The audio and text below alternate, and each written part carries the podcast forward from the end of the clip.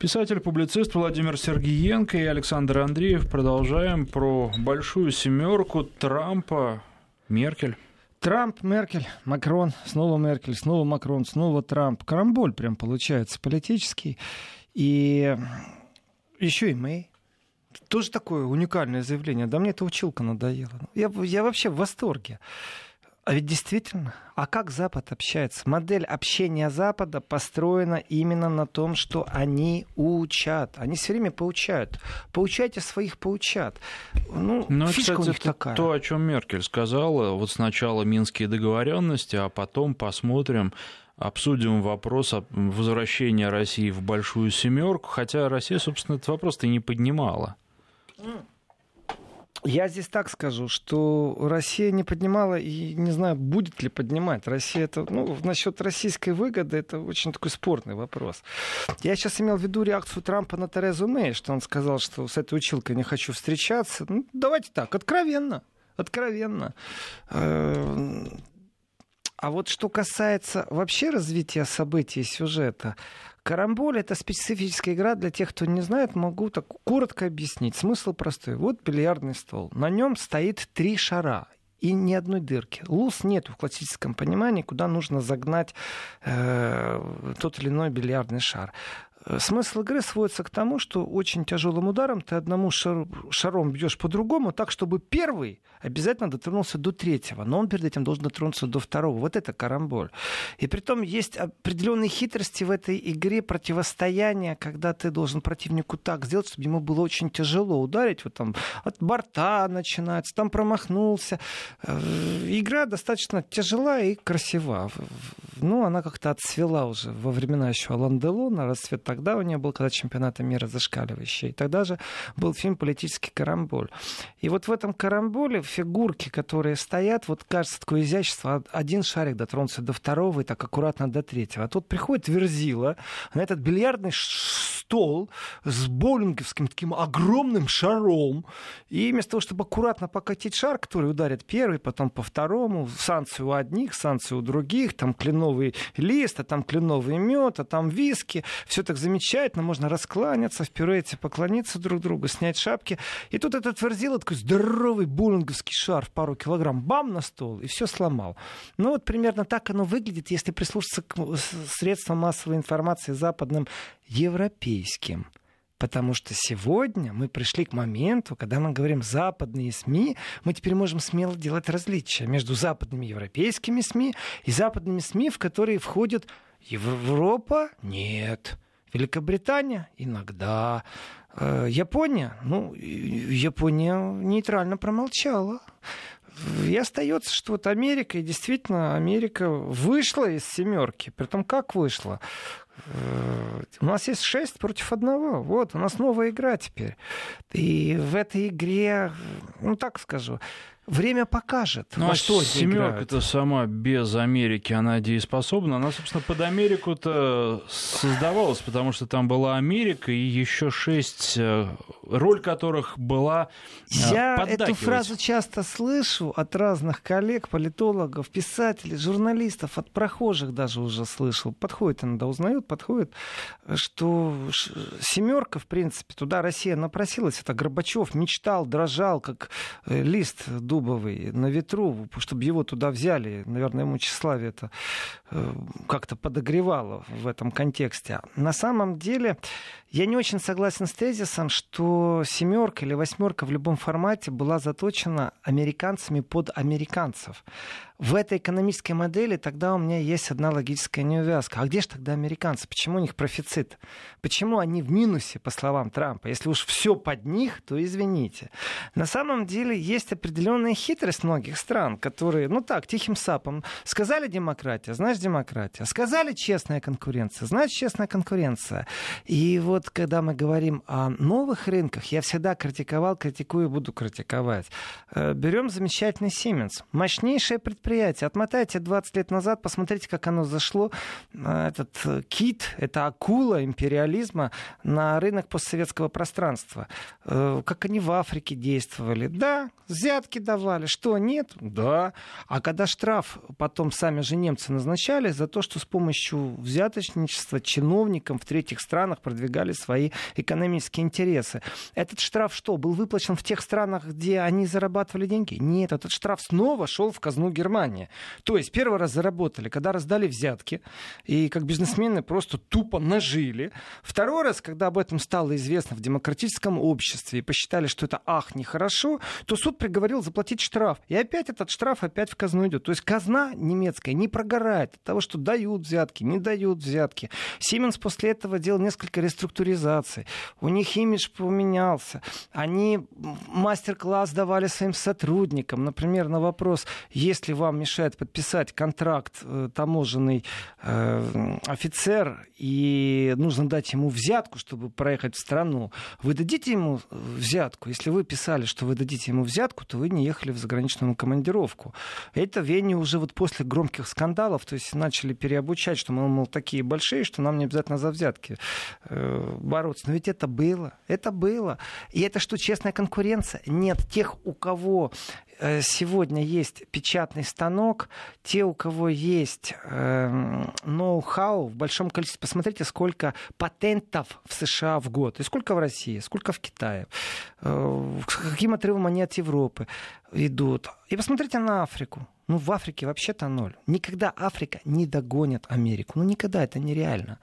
Но с точки зрения булавы, там, бейсбольной биты, неандертальцев, конечно, можно пройти и сказать, мы теперь будем действовать по-новому.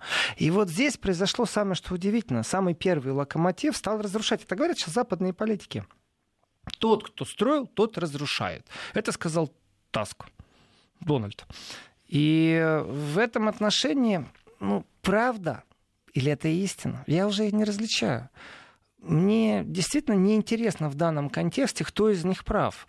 А, мне больше интересно, что дальше будет. Потому что э, страхи, которые есть в Европе, действительно вернемся тогда к фонду Бартельсмана и открыто озвучим. Германии выгодно, когда нету границ они по технологии продаж намного совершенней, по менеджменту намного успешнее, чем американцы.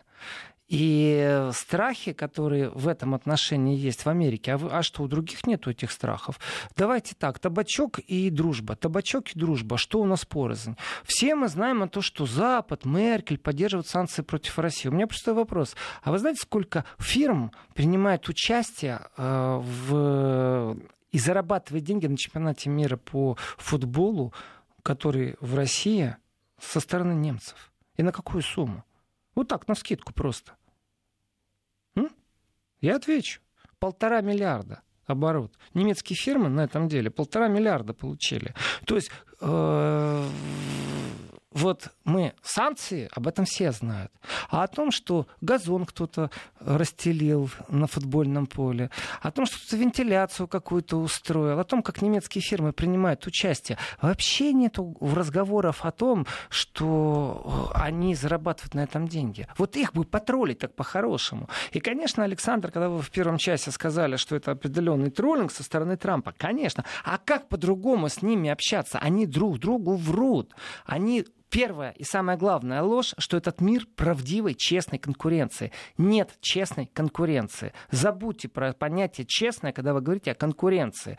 Потому что пример тому, Дерипаски, пожалуйста, пример тому, Северный поток-2. Пример тому Иран, из которого вышли французы. Почему французская э, авто, автопром французский вышел, автостроительная компания? Почему она вышла? Потому что не хочет под американские санкции попадать.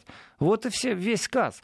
Э, так что честность и конкуренция в данном контексте отсутствует. Но ведь как они хотели, чтобы в этот миф верили все подряд? Все должны им верить. Я тогда хочу вернуться и такую петлю определенную накинуть в информационной войне и войне пропаганд. Вот то, что я говорил о девочке Лезе, что там сильный сбой, и до сегодняшнего дня нет решения суда, но зато Россию обвиняют. Почему? Ведь Россия предприняла определенную изящную попытку э, продемонстрировать, что сила слова доведение информации до определенных социальных масс может привести к напряжению в социальных массах. Если сейчас начнем рассказывать очень усиленно в гетто-квартале города Берлина, в котором практически э, ну, хороших 50% безработных, о том, что их э, белокурые девушки находятся в опасности, потому что много иммигрантов в округе, которых привезла Меркель, и действительно произойдет какая-то трагедия, то вечером можно ждать что будут ходить по улице патрули с повязками, гражданские добровольные дружины, притом ультраправо националистического толка. Дайте им эту информацию. Является ли это легитимным? Я зеркалю вопрос. А когда средства массовой информации Запада начинают усиленно раскручивать и по количеству просто информационных подач, по количеству информационной пены, по высоте информационной волны, по взаимодействию средств, сколько газет, сколько журналов, с какой частотой упоминали. Как вы раскручиваете любое маленькое социальное напряжение в Германии? Бац на бац вам не нравится, но фейка там не было. Да, информационное оружие вещь, вещь очень страшная в нашем время. И сейчас эта вот группа быстрого реагирования, смотрите, вот ШОС, обсуждают совместные полеты на Луну, атомные электростанции. Э, вот что ШОС обсуждает. Что обсуждает Ж7? Они внутри себя обсуждают, как они друг с другом жить будут, что у них, оказывается, один либо тупой, либо он вообще враг демократических ценностей. То есть рельсы, шаблоны все те же самые. Только, оказывается, у них внутри иное мнение нельзя говорить. Вот она, Монолитная масса, аморфная, неподвижная, которая уверена в своей истинной правоте. И только они имеют право на это. Только они на Олимпе. Вот, пожалуйста. И они рассказывают о том и переживают, что им нужен оперативный центр борьбы с пропагандой. А вы знаете, я вам скажу честно, вот я действительно каждое утро начинаю с того, что читаю новости на нескольких языках. Э, могу зацепиться за фамилию, начать больше узнавать об этом персонаже. Могу зацепиться за фирму, могу зацепиться за историческое событие, за аналогию, могу зацепиться за нормативы, за акты. То есть это процесс. И в этом процессе я могу сравнивать примерно кто что и о чем с какой усиленностью говорит о каких событиях. И мне всегда западные э, оппоненты, западные в прямом смысле слова, американцы, австралийцы, канадцы, французы, итальянцы, люксембуржцы, ставят претензию, что, мол, вот Россия э, создает такой имидж Западу, она, мол, его боится. А знаете, а я скажу честно, в информационном пространстве победителей нет. Идет Рубиловка, да, есть инфобойцы, а ведь есть и другое пространство. Я посмотрел за последнее время фильмов пять, в которых русские герои, разницы нету какие. Но они все какие-то дебиловатые, они все какие-то недоразвитые, они все какие-то садюги, они все какие-то криминальные, они какие-то все продажные, э, извращенцы. Вот любое негативное слово, которое не возьмешь, и вспомните, пожалуйста, да, в информационном пространстве сколько угодно можно говорить, есть факт или нету факта. И вдруг с миленькой улыбочкой вам говорят, вы знаете, ну что же, это художественный вымысел, э, это же не фейк абсолютно. Но если это художественный вымысел, почему он у вас такой стереотипный? Вы не показываете фильмы и не снимаете фильмы, в котором показывают, ну, например, как космонавты в космосе. Вот один из фильмов российских, который смотрел там, полгода где-то назад, и сопереживал о Леонове, где первый выход в открытый космос. Вы же не такие фильмы снимаете. Вы не снимаете о том, как вы вместе в космосе здоровались за руку. Нет, что вы. Вы снимаете действительно фильмы, в которых изображает какой-то мерзкий комитет безопасности, такой прям, ну, Pink Floyd, э, красные стяги какие-то, серые непонятные э, преподаватели, которые садисты над всех пытают, все запуганные комитетом безопасности это же тоже пропаганда. И не говорите мне, что она на тонком уровне. Это очень сильная пропаганда, где изображают Россию достаточно отвратительной. Годы это делают, годы. Ну, вот, кстати, то, что такие фильмы в Советском Союзе запрещали, насколько это было правильной политикой, и сейчас ведь в том числе и такие фильмы идут у нас в прокате, и как раз в это время, когда мы с вами говорим, возможно, кто-то Я против фильм цензуры, Александр. Смотрит. А я против. Так я, я тоже против. Я за возрастную цензуру. Когда ребенок э, имеет ограничения, то есть я посмотрел фильм и говорю, некрепкий детский разум в этом фильме может понять чуть-чуть не то. Сейчас э, стали практиковать терапевтические фильмы, сказки. Сейчас много что стали практиковать. Вот за возрастную цензуру абсолютно да. Притом это спорные вопросы то, что может быть на Западе разрешено с 12 лет, я считаю, вообще нужно запретить. Там до 18 иногда не показывать.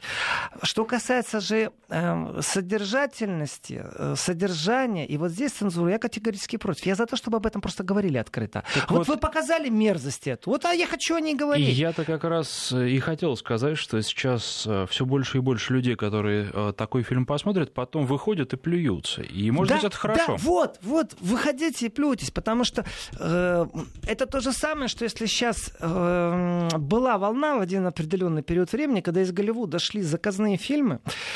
Здесь, конечно, нужны журналисты-инвестигаторы, которые бы хорошо покопались, было ли э, софинансирование от немецкого там какого-нибудь туристического агентства. Почему нет? Известная вещь, там Париж платил э, дополнение к фильмам, и сегодня, может, платят, если в фильме э, вы видите в течение э, картины, кадры Парижа и обязательно признание любви или там предложение руки, Нет, ну вообще, то Париж платил миллион франков в старые времена. Куда из Америки поехать, если в Европу? То, конечно, в Париж это рекламный трюк Парижа, где Париж софинансировал, давал деньги на это. Вот был такой же волна, что э, пошли такие фильмы о Берлине. Ну, берлинцы плевались на эти фильмы. Ну, показывают три ночных клуба, в которых, тфу, я даже говорить не буду. Вот одно слово, тфу, гадость, да? Не, ну это же реклама не на них была рассчитана. На туристов, абсолютно правильно. На, на, на вот этих вот американских туристов это заказуха была. Вот у меня вопрос точно такой же. Вот эти вот фильмы, вот э, сидим и разговариваем. Хорошо, вот есть информационное пространство, есть инфовойна. И вот в этой инфовойне кто-то обменялся, ну, скажем, серыми новостями. Э, как это происходит? Если Россия бомбит что-то в Сирии, первые кадры, которые показывают в Европе, в западных СМИ, это обязательно ребенок. Крупным планом ребенок, плачущий, крупным планом ребенок, кричащий, обязательно ребенок. Трагедия привязана к детству. Там, где наше сердце не может нормально стучаться, там, где мы начинаем дышать по-другому. Это наши общие ценности всей планеты. И тебе говорят, смотри, какие плохие русские. Америка бомбит Сирию, карта, Сирии на заднем плане, и голос диктора говорит и показывает, такие маленькие вспышки нарисованные. Что же вы как-то странно это делаете? Вы мне говорите, что там кураторов нету. Да, я вас за руку не поймал. Может, вы так воспитали поколение людей, что им кураторы не нужны? Может. Э, кинематограф. Кинематограф. Режиссерам что, приказы дают? Нет, не поверю. Они что, уверены в том, что это нужно их зрителю? И поэтому они рисуют русских такими полудебелами. Э, но это что же пропаганда? Вы про эту пропаганду как-то все время забываете, господа западные оппоненты, э, пообщаться, подискутировать. И самое что идиотское, это комменты. Вот последний фильм, который я смотрел, не буду его рекламировать, там про, про шпионов-перебежчиков, скажем так. Дебильнейший фильм. Вот у меня все комментарии к этому фильму. Но меня не заинтересовал сам фильм. Сюжетная линия мне не интересна. Серые оттенки и красные в стиле Pink Floyd «Стена» мне не интересно. Все понятно. Пропаганда тупая, сюжет примитивненький. Но мне безумно было интересно читать комментарии и смотреть, где человек зарегистрирован. Я просто сидел и считал, что пишут люди, выехали поздно из России, что пишут люди, которые живут в России, что люди, которые владеют русским языком и живут давно или родились на Западе. Так вот, большинство рожденных на Западе считают, что так оно и есть, что в фильме показана горькая правда. Э, ну, вот она, пропаганда. А теперь у меня вопрос. Вот теперь возвращаемся опять к Трампу, опять возвращаемся к, к Франции, Германии. К ним, кстати, Япония в этом деле не присоединится, я гарантирую.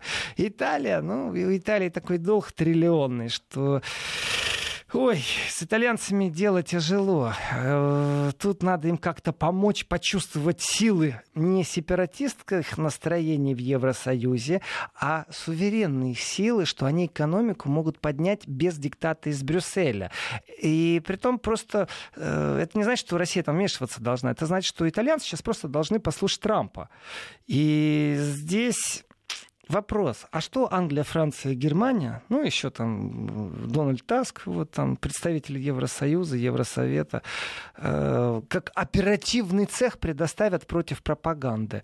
Это что сейчас начнется? Первое, это мониторинг Это значит, нужно создать орган, который будет мониторить.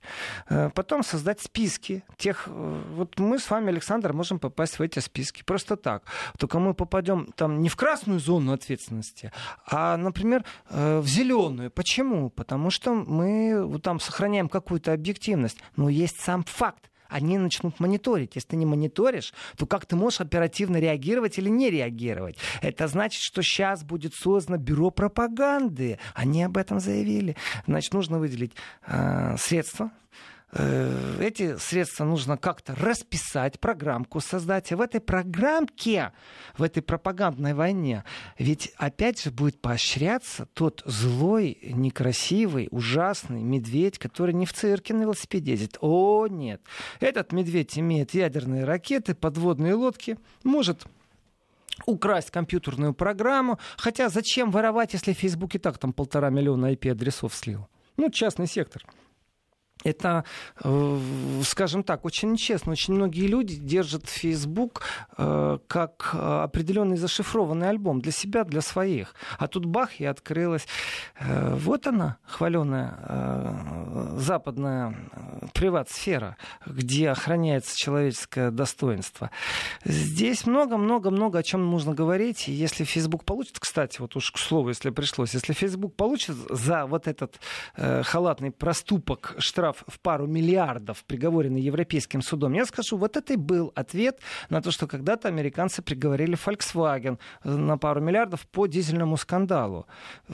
Если вникать во все эти скандалы, здоровой конкуренции нету. Каждый крупный бизнес сам по себе, сам за себя, с большим удовольствием вступает в монополию. Я могу рассказать о концернах фармакологических, которые на Украине создают монополию.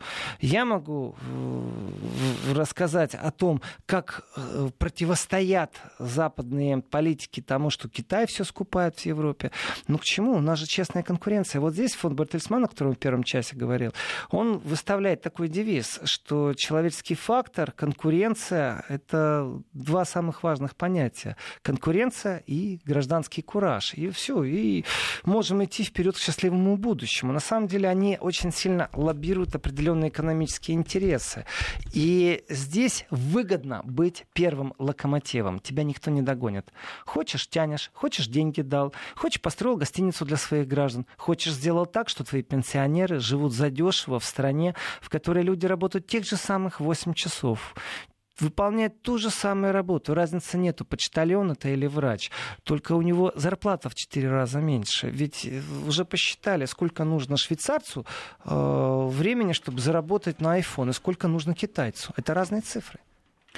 Мы сейчас прервемся на выпуск новостей, после него продолжим. Напомню, что в студии писатель, публицист Владимир Сергеенко. 21 час 34 минуты в Москве. В студии писатель, публицист Владимир Сергеенко и Александр Андреев. Я вернусь туда, поближе к Трампу и подальше от еврозоны сейчас. Ну так, коротко. Меня такое ощущение, Александр, только так, между нами, что Трамп решил поближе к ШОСу передвинуться. Ну, мало ли, ну, может, повод какой-то найдет. Помните, как э, Тимошенко подкаруливала мем фотография, где Тимошенко э, пробовала как-то словить возле туалета э, президента Америки вот примерно в таком же духе теперь президент Америки. У меня есть такая надежда. Он полетел, только вы никому не говорите, ладно? Что он так хочет... Ну а вдруг позовут? Он там рядышком, там час лету, и он уже будет вместе с шосовцами рядом. Главное, повод найти, о чем поговорить. Хотя не звали, но очень хочется очень хочется. Настолько хочется, что он своих дружков закадычных бросил. А закадычные дружки, ну что они могут сейчас сделать? Если взять счеты и попробовать анализировать ситуацию с точки зрения счет, то, конечно, прав Трамп. Разницы нету о том, как он это говорит. Но есть факт, есть профицит. Да, немцы продают больше. Да, канадцы продают больше. Как Америка э, должна жить дальше? Больше долларов напечатать. Так она еще и ракеты, и танки ставит, и войска ставит. Она же говорит, что она защищает демократию, ну, весь мир. А представьте себе такой утренний твиттер э, от Трампа я решил вывести войска из Европы. Пусть от русского медведя европейцы охраняют себя сами. И бах!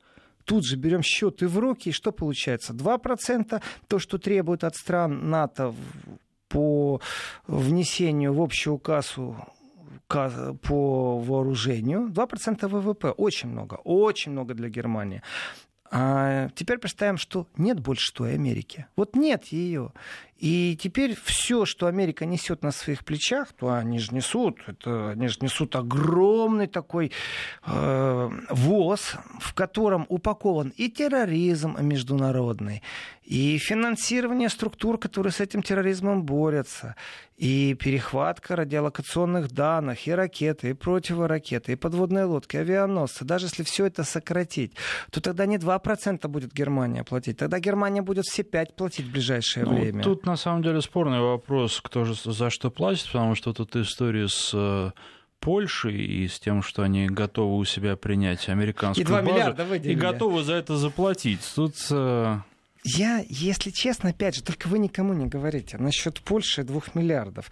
Вот я так поверил, что поляки тоже так между нами, да, вот взяли так легко и 2 миллиарда сейчас заплатят. У них так много денег, что вместо того, чтобы там инвестировать в определенные дороги, в систему медицинского обеспечения, они будут инвестировать сейчас деньги в американскую оборону. Вопрос, где деньги возьмут? На чем заработают? Из брюссельской казны? Нет. Сэкономят на медицине, образовании. Ну, есть другой способ. Есть другой способ. Есть у кого взять, чтобы им же и заплатить. Можно у Америки взять и Америке заплатить. Только нужно найти красиво, как это сделать. В принципе, в плен можно сдаваться экономически.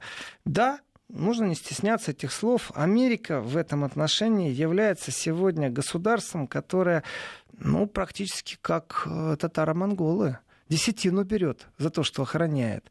Или не охраняет.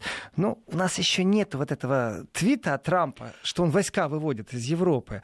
Но мы знаем, что он полетел в ШОС. Так вопрос-то, опять же, да, выводят, не выводят. Ну вот выведет он войска, чисто гипотетически. Гипотетически. И дальше что? Вот немцы начнут сразу броситься обороняться, там, увеличивать... Да не только немцы, воен... я думаю, все. Военные расходы. А кто им угрожает? Так вот, если по-серьезному. Россия? Была давно голливудская комедия, э, чего-то вот вспоминаются мне сегодня фильмы, э, где Канада объявила войну США на полном серьезе. То есть целая комедия этому посвящена.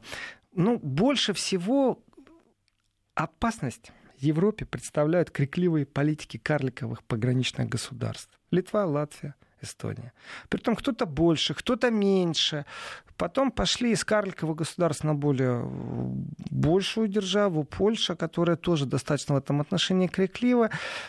А ведь Александр, давайте посмотрим с другой стороны. Вот когда приходится рассказывать европейским партнерам, в прямом смысле слова европейским партнерам, что не рассказывайте мне сказки. Россия 60 миллиардов тратит на вооружение, а вы 600. И вы рассказываете, что вы боитесь Россию? Ну не рассказывайте мне сказки, ну не верю, я в цифрам верю, а не вашим сказкам.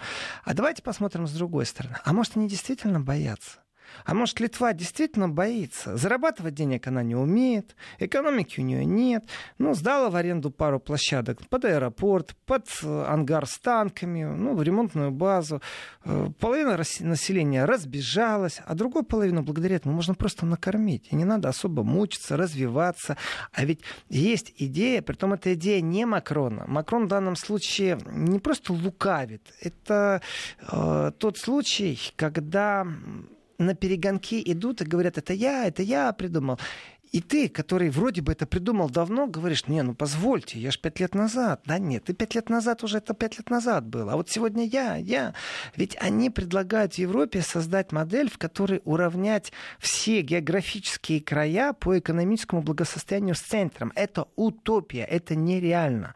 Не будет никогда Румыния жить так же, как Германия в ближайшие 15-20 лет. Экономика не та, промышленность не та, производство не та, базовая подготовка, образование образование, все не то. Менталитет у людей разный можно, конечно, субсидировать. Да, такое понятие есть. То есть четко понимаем, что немцы, например, работают, и французы на своих фабриках, на Румынию, Португалию, Литву, Латвию, Эстонию будут отдавать примерно 15% своей зарплаты. Вопрос, долго они так будут работать? И в этот момент приходит коллега, западный коллега, демократически избранный коллега, которому не скажешь, что он эдакий э, не демократ, уж это точно не скажешь, и говорит, ребят, а были бы вы суверенны?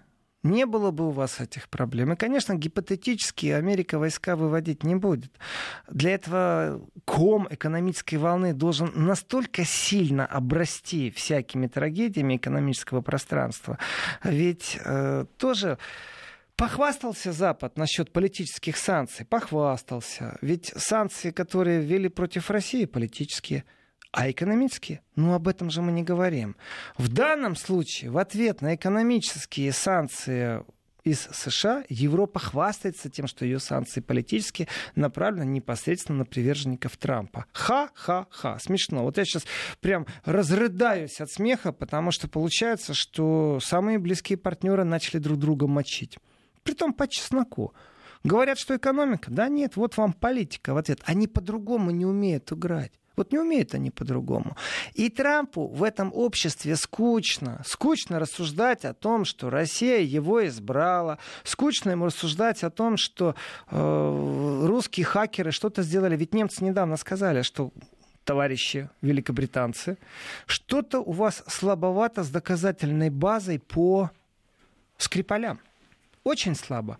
Пошумели, молодцы. Умеете создавать пропагандные инфошумы. Умеете создавать инфоцунами. Все вы умеете хорошо, но с доказательной базой у вас напряг сильный. И вот эта скучность этих всех разговоров, они же одни и те же. Сколько лет не могут решить ничего с Украиной? Сколько лет уже? Вот в 2014 году произошел Майдан. И Донецк уже сколько лет, ничего не сделать не могут. Почему? Что это за инертная масса? Потому что она не умеет общаться друг с другом, они в монологовом пространстве. Вот если они так говорят, значит так оно и есть. То есть Америка должна сегодня пойти у той же Германии и Франции на поводу. Вот как им выгодно, вот так и должно быть, потому что это их и представление.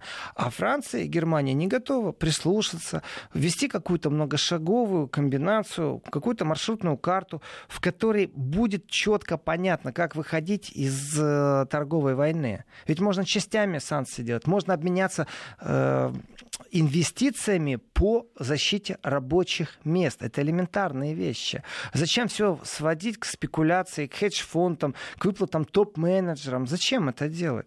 Поэтому Трамп эдакий сниматель маски. И разницы нет, как он это делает. Он делает, конечно, это с элементом шоу. Я настаиваю на своей версии, что вот э, полетел он на огонек, а вдруг позовут, а вдруг э, где-нибудь так спонтанно можно будет встретиться с Владимиром Владимировичем, например, Дональду Трампу. Ну, найдут повод, им есть о чем поговорить. И не надо там долго ждать. Раз, два, переговорили часик, поговорили о том, что действительно нужно сделать государственную встречу и решать многие вопросы, которые накопились в политическом, экономическом пространстве. И давайте так тоже по-честному. Вот русские вместе с китайцами захотели космос осваивать. Ну, аннексируют сейчас Луну, потом Меркурий с Марсом. Ну, вот так вот. И Запад будет говорить, нарушение всех международных норм. Ага, ну говорите, а что толку? Трамп же в этом отношении абсолютный прагматик. Где ближе, где теплее, где перспективнее, где больше денег можно заработать? В данном случае он не для себя зарабатывает. В данном случае он зарабатывает не для всей вот этой своры. Он зарабатывает непосредственно пункты для своих избирателей. Нравится, не нравится, не самое важное. Пошаговость важна. Уже можно предугадывать его определенные шаги. У нас пауза. Да, мы прерываемся на рассказ о погоде. Короткий, две минуты он займет, потом продолжим. Напоминаю, что в студии писатель-публицист Владимир Сергиенко. Вернемся мы к вам через две минуты, ну, может быть, в 47 минут, через две с половиной-три. Писатель-публицист Владимир Сергеенко. И возвращаясь э, к этой антироссийской риторике на саммите Большой Семерки. Федор Лукьянов сказал, что на самом деле тема России нужна для того, чтобы семерку хоть каким-то образом объединить, потому что других объединяющих тем там просто нет. Мне эта фраза напоминает какого-то американского деятеля, который в период разгара холодной войны, кто-то из больших таких крупных акул. Чтобы забыть о проблемах внутри семерки, вот так он сказал. Вот он, тот политический деятель, которого я сейчас не знаю, ну, такой уровень Бжижинского, вот такой уровень, что, дай Боже, России и Америке найти общего врага, пусть это будут марсиане. И тогда замерятся, померятся, и будет вам любовь, морковь, объединенные политики, и все наладится на матушке земле. Вот к чему сводилась его фраза. То есть модель найти единого внешнего врага, она рассматривается. Тогда это было предложение марсиана. Мне очень нравилось, мне кажется, я достаточно юн был, э, эта идея, потому что глобально человечество общество нуждается в том, чтобы объединиться. Вот в едином душевном порыве, с энтузиазмом строить дорогу на Марс, ну не получается. Дешевая рабочая сила всего африканского континента, Северной Кореи, да много где дешевая рабочая сила. Украину возьмите дешевая рабочая сила. И что толку? Ее могут направить в правильное русло и строить великий космический корабль. Нет, не припекло. С другой стороны, сейчас обратные процессы происходят. Не глобализация, а деглобализация. И наоборот, этот мир, и западный мир в том числе, казалось бы, единый, сейчас на отдельные кусочки раскалывается. Мы это прекрасно видим в ходе заседаний той же «семерки». Есть такая теория, Александр, замечательная теория голограмм голограмма, она теория, она звучит как, что кусочек отщепленной голограммы повторяет все равно рисунок всей голограммы, всей объемной картины. Об этом часто говорили по Советскому Союзу и по развалу Советского Союза, что практически модель Советского Союза, как определенной империи, как вертикали власти, как система управления, будет повторять все страны, которые откололись и в себе несут вот эти вот кусковые голограммы. Э, в этой же теории могу сказать, что Америка будет повторять все равно картину Америки. И как бы они ни раскалывались, они все будут одинаковые. Их будет сегодня объединять э, большая проблема пропаганды из России. Или все-таки давайте так, я сейчас не поерничаю, абсолютно серьезно. Или их объединит количество пластиковых бутылок в мировом океане. Кто придумал? Понятное дело, не африканцы и не северокореанцы. Э, говорят, что еще немного, и количество пластиковых отходов, которые невозможно переработать, по своему объему в мировом океане достигнет один к одному объема всех рыб, которые там живут. Если это просто представить не в виде рыб в океане, у меня воображения не хватает, а в виде консервных банок, а также рыбы, которую я ем, то я понимаю, сколько мусора у меня в квартире, сколько мусора в магазинах. Проблема это, проблема. Ее кто должен решать? Ее должен решать тот, кто денег на этом зарабатывал. Вот кто должен решать. Ее не должны решать за счет государства государств, которые нуждаются в борьбе там, со СПИДом, а у них денег нет. Возьмите опять же всю Африку. И все эти игры принуждения к демократическому режиму. Тьфу, ну, ну о чем вы говорите мне? Напроизводили этих бутылок, эти бутылки. Ну так давайте теперь все дружно будем производить бумажные бутылки. Количество металла, которое сегодня существует в нашей жизни, который вошел в нашу жизнь за последние 20 лет, производство, оно же огромное. Поручни, перилы, лифт, это сверкающая нержавейка. Всем так нравится. А ведь человечество нуждается в том, чтобы это было деревянное, восстанавливаемое. Тогда не надо топить так сильно электростанции, которые отапливают эти эти доменные печи льется сталь. Ну, нам же нравится, нам же хочется. Кто должен об этом думать? Вот об этом же 7 должны думать. А они о чем думают? А они думают о том, что Россия, э, видите ли, представляет угрозу, и нужно оперативный штаб сделать. У вас уже оперативный штаб реагирования НАТО. Вот сейчас на днях он будет. У вас оперативный штаб теперь на пропаганду. Непонятно еще как, но уже вы хотите, вы об этом посудачите. Да, они поговорили о пластиковых отходах. Да, они об этом поговорили. Кто сегодня в... виноват на этой планете в потеплении, если кто-то в нее верит? Опять же, отсталые страны или развитые индустриальные? Так, по-хорошему, я все-таки ближе к тем, кто говорит, что не интересен формат G7. Он неправильный, он себя изжил давно. G7 должны выделить там 10% общего дохода, который у них есть на развитие недоразвитых стран, на стабилизацию со здравоохранением, на борьбу с голодом. Ну, вот на такие вещи. Они же этого не делают. Их интересует прибыль, прибыль и демократия. Прибыль, прибыль и чуть-чуть демократия. При том, что прибыль за счет демократии, а демократия за счет прибыли. То есть все как всегда поучайте своих поучат. Вот я согласен, что формат Г20 намного лучше, намного правильнее. Там нужно договариваться. Притом нужно выходить из тех институтов, которые не помогают развитию. Вот придумали там ВТО. Совершенный инструмент? Нет. Жалуется сейчас Германия на ВТО, а США на Германию. На заседаниях семерки говорят, что ВТО все. Да, и жило. Поработали, спасибо, до свидания. Вообще, если так э, посмотреть далеко вперед в будущее, э, то нас ждут, наверное, все-таки какие-то переговоры между Ж7 и ШОСом. Вот хотелось бы, чтобы это произошло. И тогда будет какое-то логическое развитие каких-то правил, каких-то маршрутных карт, когда можем друг с другом договариваться. Э, и опять же вопрос, ну как мы поступим с Крымом? Мы будем дальше говорить, что Россия нуждается в санкциях, потому что она тупая. Ну вот позиция Запада. Они не умеют переговариваться, они могут прийти и сказать свои условия. Или, как э, некоторые немецкие политики говорят, давайте оставим эту проблему нашим внукам географические споры, военные споры. После Второй мировой, вон, Курилы, сколько лет прошло. Граница еще не прошла маркировку. Поэтому может, есть вещи, которые можно вынести в историческое решение, мирное, а дальше Северная Ирландия, не Северная Ирландия, Курилы, Крым, давайте работать в другом направлении. Это говорится и в Германии, и во Франции, и в Голландии, и в Австрии. Усиленно в Австрии, кстати, об этом говорится. Теперь Италия. Если посмотреть на голос Италии и США, я не вижу перспектив. Не вижу в этой шестерке, потому что должна еще Франция и Германия присоединиться. Япония опять нейтральна. Япония опять не проголосует. Канада, понятно, она э, немного в шоке не знает, что делать. Потому что толпой хорошо принимать решения и просто поддакивать. А теперь от тебя требуют принятия решений. Ты больше не можешь сидеть в стадии и кивать, да, надо все вместе против России. Да, надо, надо, надо развивать демократию. Вот вы не можете друг с другом договориться. Как же вы можете других учить? Все, точка, баста, финителя комедию. Подошли к этому финишу. Какие новые правила будут? В этом отношении, конечно, Трамп сделал очень много за свой короткий период времени. Он создал оппозицию в G7. Она там есть. Я не знаю, оппозиция это вся Европа по отношению к Трампу или Трамп по отношению. Но она есть. То есть появился диалог внутри этих людей, скептическое мнение, второе мнение, как принято в медицине. Второе мнение. Это то, что убивается в Европе, когда ты а говоришь о России. Иное кого, мнение кого убивается. лечат в итоге все-таки?